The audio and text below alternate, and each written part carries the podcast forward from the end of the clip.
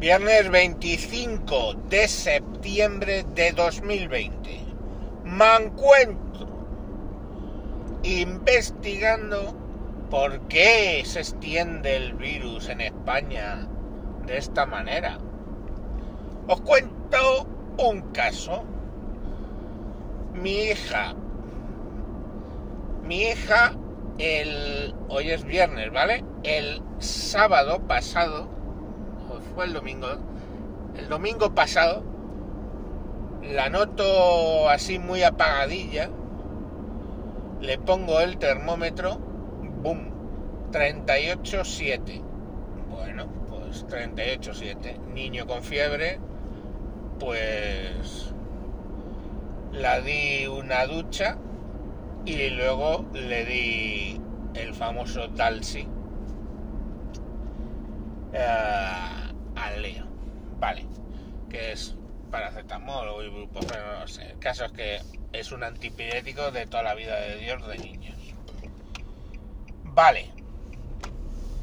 Eh, le sigo tomando la temperatura cada 6 horas y pues mm, pues eh, da 37 y mucho eh, toma Dalsi pa pa pa llega el lunes vale la levanto por la mañana 37 y poco y eso es fiebre entonces coño a ver en circunstancias normales no la llevaría al colegio en circunstancias de COVID, por supuesto que no.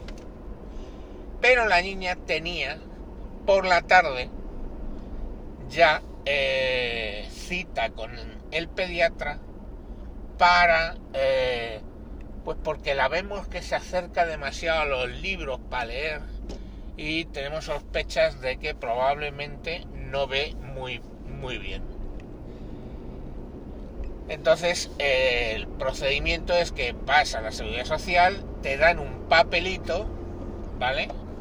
Y con ese papelito vas a una óptica y te hacen una revisión óptica eh, gratuita. No es lo que me parece mejor, porque lo que me parece mejor es que fueras, te mandaran a un oftalmólogo que incluso pues te puede dilatar las pupilas, etcétera. Pero bueno, es como lo hacen a tomar por culo. Pa' cuando la mando para allá tenía 36,9. Le digo a mi mujer, tú sabrás lo que haces. Digo, pero con 36,9 no me parece en principio necesario que digas que tiene fiebre, porque si no te van a coger y te van a meter en el tema del COVID. Y bueno, pues es que el único eh, síntoma que tiene es un poco de fiebre. Ni le duele el cuerpo, ni tiene diarrea, ni tose, eh, huele bien porque lo probé, le, ni nada de nada. Vale. El caso es que llega a la puerta, que generalmente hay alguien ahí y te pregunta, pero no había nadie, tira para adentro, o sea, es que no había nadie, o sea, es flipante. Tira para adentro y se va para el pediatra. Yo no, no puedo entrar, no pude entrar porque solo entra uno, entonces ni siquiera hice el intento. Todo esto me lo contó ella. Bueno, el caso es que ya le toca el turno, por supuesto la niña y mi mujer con mascarilla y manteniendo la distancia, etc. Ya le toca el turno de entrar al pediatra y le dice, bueno, pues mire, veníamos por esto, de la, de la vista, etcétera, no sé qué. Y le mira, o sea, la, la mira y dice, eh, ya, no, sí, no sé qué. dice, bueno, y también lleva un par de días con fiebre. ¿Cómo no lo ha dicho en la entrada? dice el pediatra. Levanta el teléfono y se desata el Armagedón. Poco menos que sacan a la niña en volandas y se la llevan a la zona del COVID a hacer la otra PCR. Hablamos del lunes por la tarde. La niña que tiene 7 años, ve allí a todos los críos esperando para hacerse la PCR, llorando, gente gritando, adultos que les meten el palito gritando, niños llorando, y claro, a mi hija ya el día 2 le hicieron, el día 2 le hicieron una PCR por mi tema, o sea, el día 2 se hicieron, a mí me dan de alta el día 1 y eh, consigo que les hagan a todos mis convivientes una PCR, que salieron todas negativas, el día 2. Y le dieron el resultado el día 4. Bueno, entonces claro, la niña conoce cuál es el procedimiento del PCR y decía, con la poca eh, idea que tienen los críos, en voz alta, diciendo, pero ¿por qué lloran? ¿Por qué gritan? Si eso no es nada y le, la oyó la, enfermera que se lo había hecho la otra vez y se acordaba de que básicamente le habían metido el palo para adentro y la niña no había hecho ni un aspaviento. Y claro, lógicamente es normal que no hagan ni un aspaviento a la primera que te meten en una coana, pero cuando te lo sacan y te lo meten en la otra coana, ya estás avisado. Y la niña no hizo ni el más mínimo gesto. Bueno, entonces va y dice la niña a la enfermera, la ve, ah, que ya estás aquí otra vez, que quieres, ah, hay que hacerte otra. Y le dice, sí, porque te ha tenido fiebre y veníamos para otra cosa, pero bueno. dice, bueno. Y le dice la niña a la enfermera, por favor, hágamelo ya, porque es que todos estos niños llorando me están poniendo dolor de cabeza. Y claro, la enfermera se rió, no sé qué Luego ya cuando le dio paso le dijo a la doctora que se le iba a hacer, que resulta que era la pediatra suya. Porque el que la atendió era el de... No sé, la pediatra estaba haciendo PCRs y el otro estaba allí supliendo la pediatra. El caso es que dice, ahí te pasó una valiente, verás que no te dice ni un... Y efectivamente, le volvió a hacer la PCR en las dos coanas. La niña no dijo ni muy cuando salió, pues a los niños que se le quedaron mirando y dice, ¿veis? Si no es para tanto. Bueno, el caso es que estamos hablando del lunes. Vale. El martes sigo tomándole yo la temperatura. Va bajando 36, 9. Eh, y el martes ya por la tarde tenía 36 y medio. 36 y medio es normal. Entonces dejo de darle Dalse todo el miércoles 36 y medio, se la tomé cuatro veces ¿eh? la temperatura, el miércoles. Y yo esperando que el miércoles llamaran. No llamaron. Jueves. Ya se me hinchan las pelotas porque la niña sigue sin ir al colegio. Porque yo quiero. O sea, lógicamente, porque me parece lógico que si la llevo después de que ha estado tres días fuera, le van a preguntar. La niña, como veis, no se calla nada, con lo cual va a decir que le han hecho una PCR y dónde está el resultado. Lógicamente se va a montar la de San Quintín. Así que la niña en casa, aunque no tenía fiebre. El jueves ya por la tarde mm, me acerco al ambulatorio, una cola que te cagas. Y yo lo que sé, digo, ¿en qué me entretengo en la cola? ¿Me pongo a jugar al Candy Crush? No, cogí y llamé por teléfono al centro de salud cosa que ya había hecho tanto el martes, miércoles y jueves por la mañana sin conseguir que me lo cogieran. Bueno, pues jódete que por la tarde estoy esperando en la cola, una cola enorme, digo, aquí me van a dar las uvas. Llamo y me lo cogen. Hostia puta, tienes una cola que te cagas y las mismas que están atendiendo me lo cogen. Vale, pues le digo, oiga, mire, que es que pasa esto. Digo, y entonces explíqueme usted porque claro, todo el resto de la clase que puede estar infectada o no debería estar en cuarentena si la PCR sale positiva. Digo, es que me urge. Vale, le pasamos una nota a el a la pediatra para que le llame esta, esta misma tarde. Cuando fuimos a casa, la niña por supuesto con 36 y medio jugando ya bastante intensa porque lo que pasa es que lleva una semana sin ir al colegio, cosa que a mi hija le afecta bastante, en el sentido de que pues eh, le encanta ir al colegio, socializar con los compañeros, etc.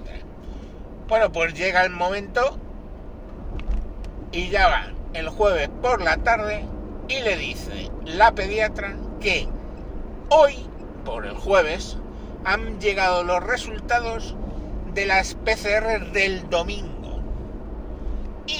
que probablemente hoy viernes, ¿vale? Eh, son ahora las 7 de la mañana, hoy viernes le van a dar los resultados del AR del lunes, entonces que nos esperemos y que, pues bueno, que ya nos lo dará. Entonces yo me pregunto, ¿por qué se extiende el coronavirus? Imaginaros ¿eh? que, punto número uno, es verdad eso que dicen, que yo no lo creo, que estando asintomático 15 días antes de hasta 15 días antes de mostrar los primeros síntomas es contagioso. O sea, flipante de todo punto y condición que una enfermedad que se expresa por vía respiratoria ¿eh? no te dé fiebre. O sea, no te dé fiebre. Hablamos 15 días antes del primer síntoma. No te dé fiebre, no tosas y aún así seas contagioso. Vale, vamos a sumar que es cierto. Y segunda cosa que vamos a asumir es que mi hija, pongamos por caso, mañana, o sea, esta mañana, eh, por la tarde del viernes me dicen que es positivo. Si sumamos todo eso, entendemos que llevan los niños de su clase una semana, probablemente contagiados, contagiando a sus familias y a todo bicho viviente con el que se haya cruzado, por no hablar de contagios dentro de la clase.